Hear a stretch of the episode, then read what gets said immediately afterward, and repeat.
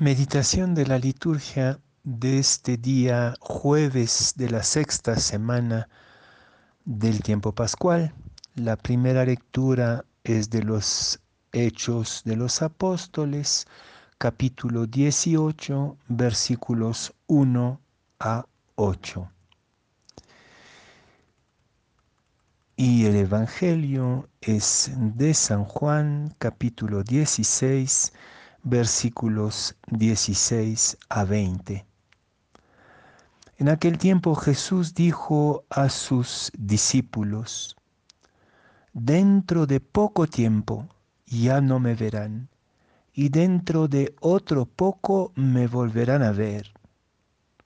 Algunos de sus discípulos se preguntaban unos a otros, ¿qué querrá decir con eso de que dentro de poco tiempo ya no me verán y dentro de otro poco me volverán a ver. Y con eso de que me voy al Padre, y se decían, ¿qué significa ese un poco? No entendemos lo que quiere decir.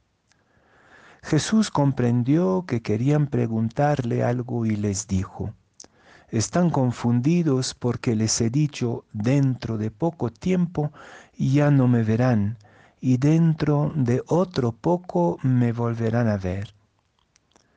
Les aseguro que ustedes llorarán y se entristecerán, mientras el mundo se alegrará.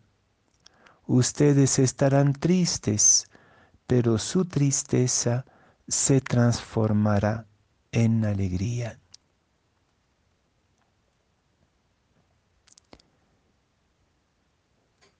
¿Qué significa ese un poco?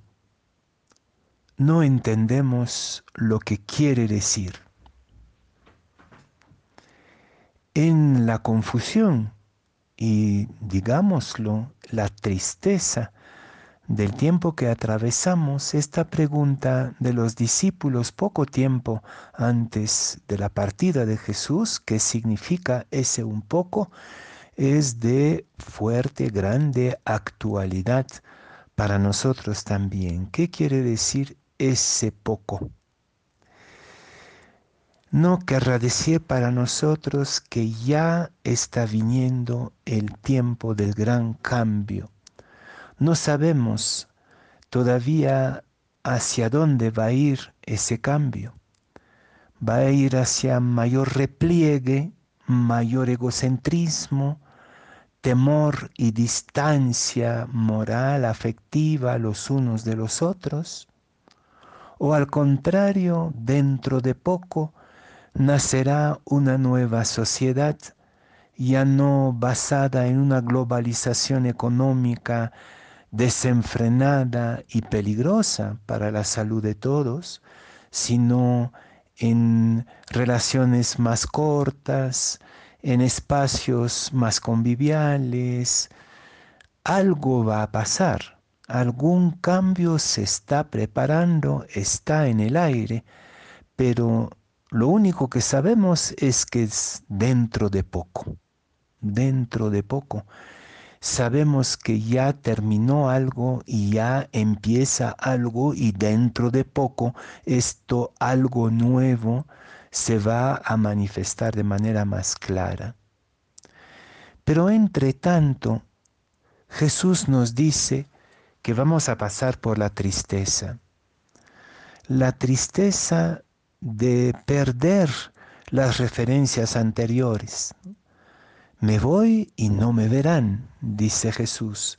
El Jesús de la historia de los caminos de Galilea, de Palestina, ese Jesús del amor diario, de la cercanía, de, del sanar a los enfermos, de cuidar a los pobres, de perdonar a los pecadores, este, Jesús de nuestra vida diaria va a desaparecer con la muerte de la cruz.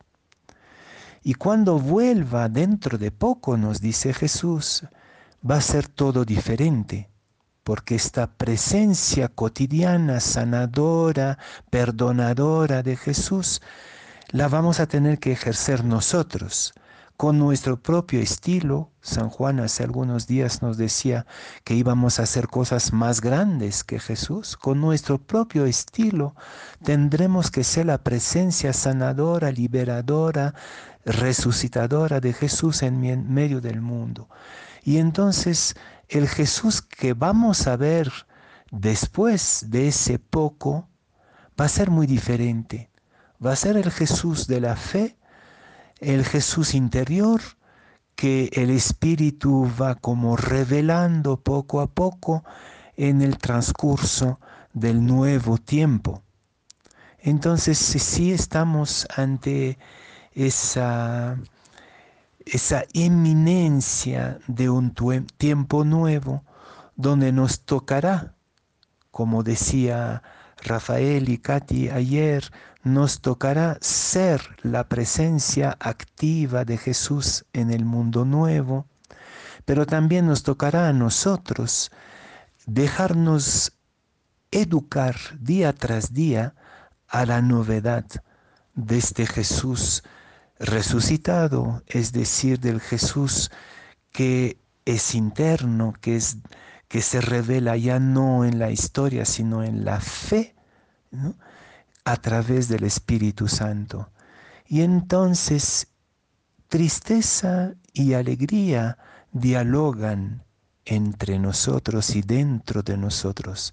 Puede ser que la alegría no sea el fin de la tristeza, porque lo que nos viene dentro de poco es probablemente un mundo bastante triste con muchas limitaciones, con muchas preocupaciones para los más pobres, y mucha,